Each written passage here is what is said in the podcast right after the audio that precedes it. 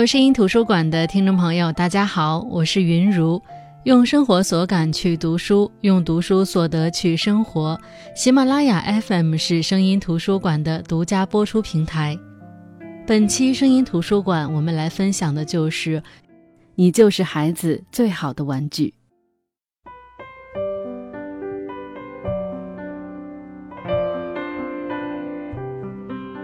优秀的人一定是优秀的父母吗？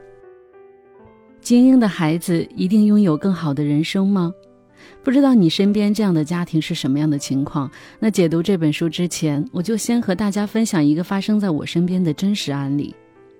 之前认识的一个长辈，她和她的丈夫都是大学教授，文化水平和智力水平都可以说是出类拔萃的。他们的孩子也遗传了他们俩优秀的基因，智力超群，从小就鹤立鸡群，远远领先同龄人。同时，这个孩子又非常的可爱，与我们脑中高冷学霸的形象完全相反。但可惜的是，虽然这个长辈和丈夫在各自的领域出类拔萃，但是在小孩子的教育方面却是两张白纸，教育方法十分不得当，严格的时候恨不得胖揍他一顿，溺爱的时候又各种缺点视而不见。而最终，那个智力超群、甩同龄小伙伴一大截的孩子，出现了非常严重的心理问题，休学在家，闭门不出。不要说九八五、二幺幺，就是和普通大学也失之交臂。一对这么有知识的高学历夫妻，却不会做父母，这充分说明，优秀的人不一定是优秀的父母，聪明的孩子也需要良好的家庭教育，才会拥有美好的人生和前途。教育孩子的能力和学历知识并不一定成正比。还好，在孩子开始排斥同学甚至家人的时候，这位长辈意识到了自己欠缺做母亲的能力。五年前开始投入各种教育心理的学习，几乎所有的假期和周末，他都奔波在学习的路上。可以说有一定的效果，但还是没能解决根本问题。因此，当我读完这本《你就是孩子最好的玩具》时，我第一时间也把这本书推荐给了他，希望那个曾经可爱聪明的孩子能够尽快的回归人生的正轨。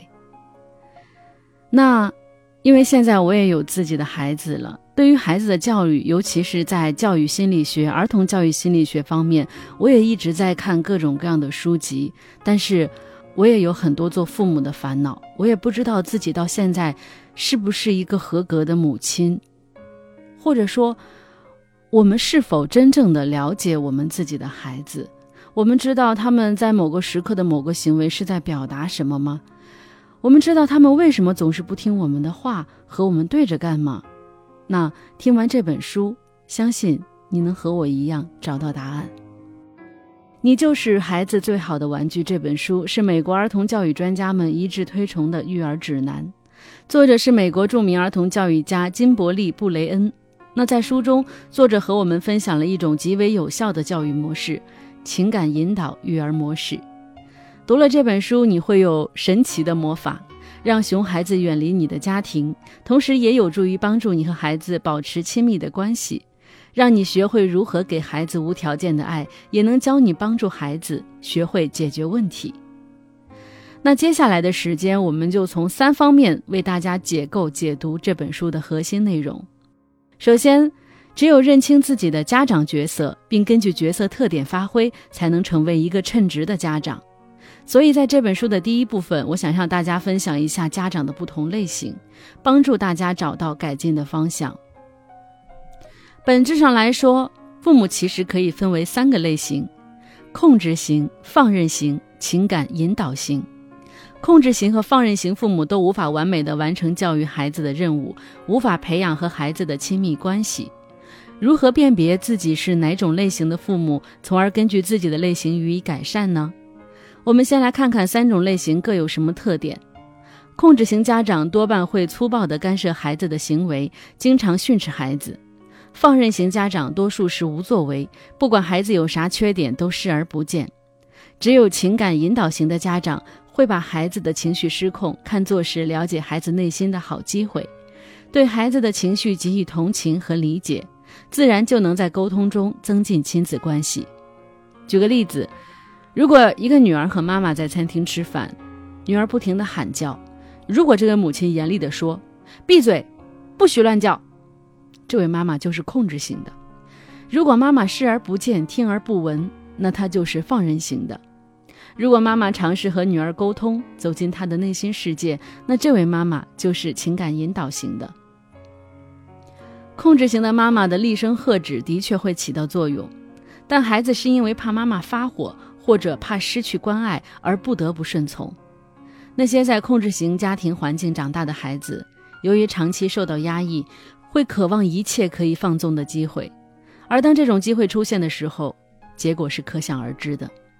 那作为父母，你希望孩子因为这样的原因而服从你吗？放任型妈妈就更不用说了，孩子要一直喊到自己不想再喊才会安静下来，周围的人深受影响，这样的孩子长大了就不会懂得规则和如何与他人和谐相处，他的生活也可能会烦恼丛生。情感引导型的妈妈，他们努力的目标不会是孩子的顺从，首先。他会尊重孩子的愿望，并找出喊叫的原因，也许是因为他着急回家了，或者是孩子玩累了，也或者是他吃的饭菜不合心意。总之，引导型妈妈会先找出根源，而不是急着制止或者威胁，更不会放任不管。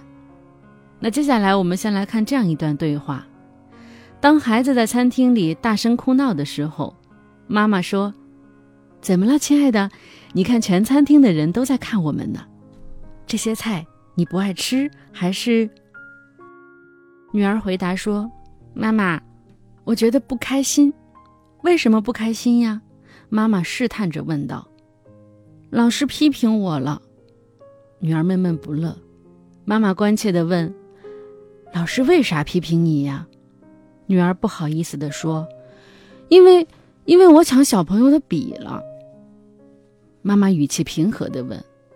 那你为什么要抢别的小朋友的笔呢？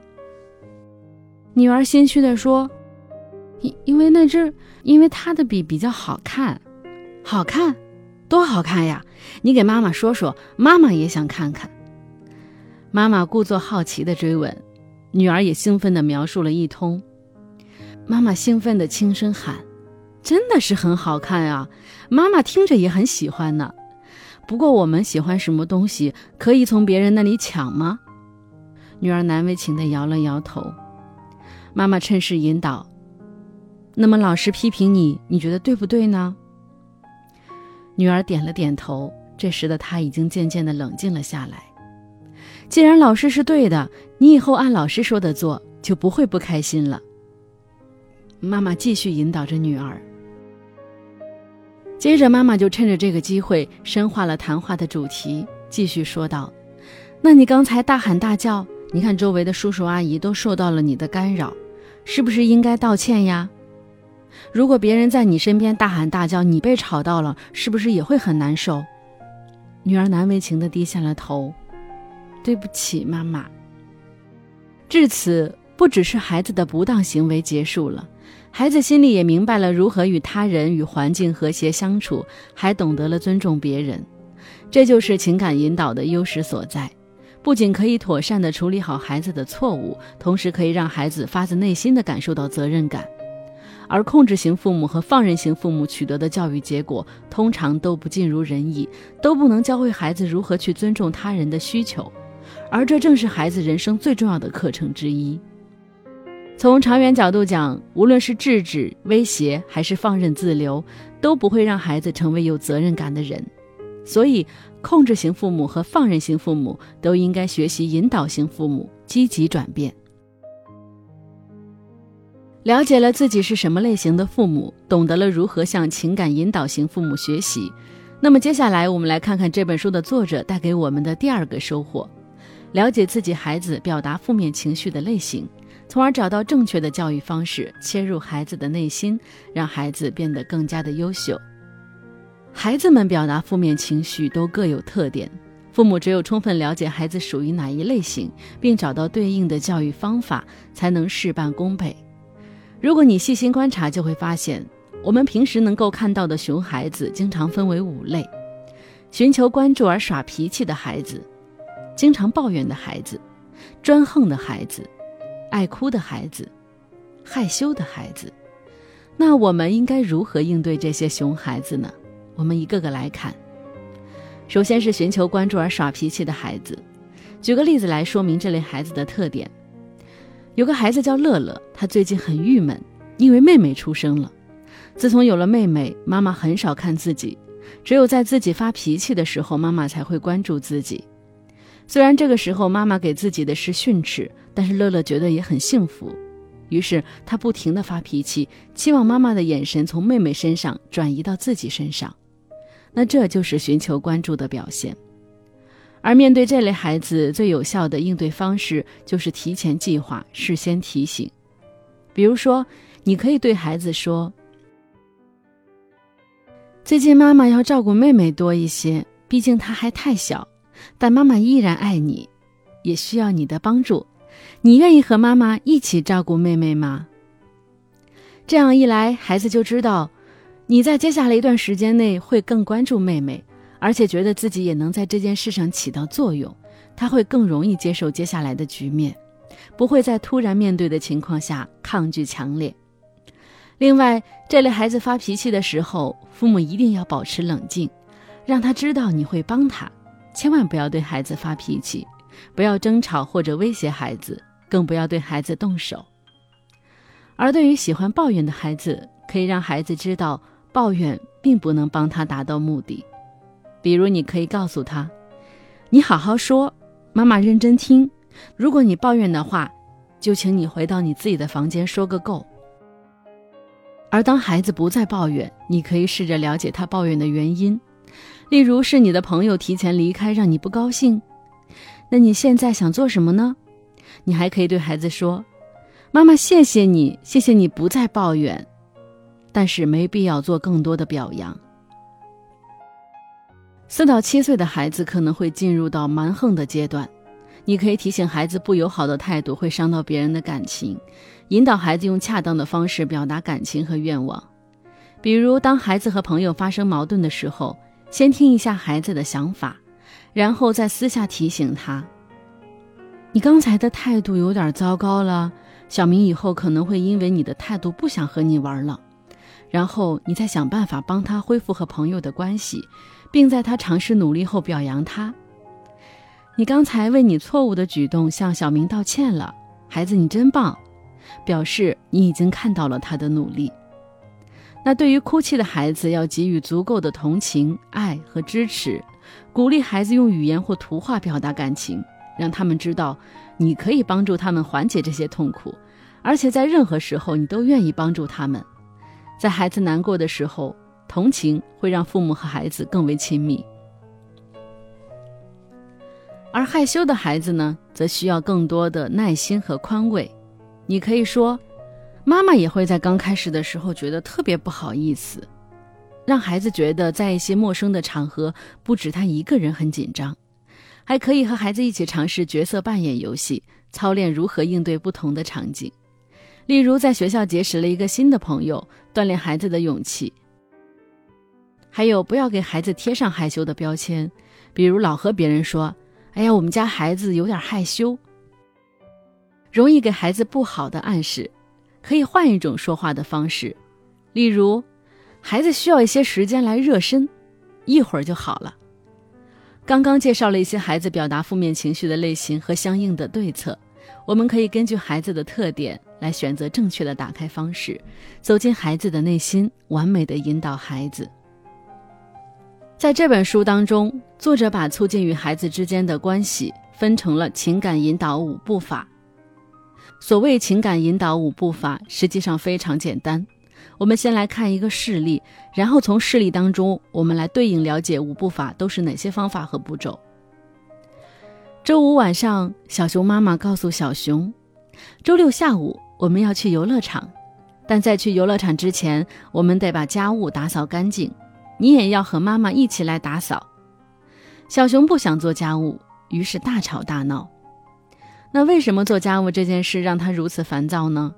小熊妈妈为了了解小熊的想法，就蹲了下来，细心的聆听小熊的话，也仔细的观察小熊的肢体动作。通过这些观察，他了解到孩子并不是排斥所有的家务，只是对擦地板很反感。这个时候，小熊妈妈想起小时候自己也曾经非常排斥洗袜子，每当妈妈让自己洗袜子的时候，就非常的烦躁。同理心使小熊妈妈并没有生气的呵斥孩子，而是和小熊约法三章：周六小熊可以不用擦地板，但要用下周一的零花钱交换。当然，小熊也可以通过良好的表现再换回零花钱。小熊对这个约定非常满意，开开心心的出去玩了。通过这个案例，我们可以发现，小熊妈妈在向孩子提要求的时候，是提前和孩子商量的。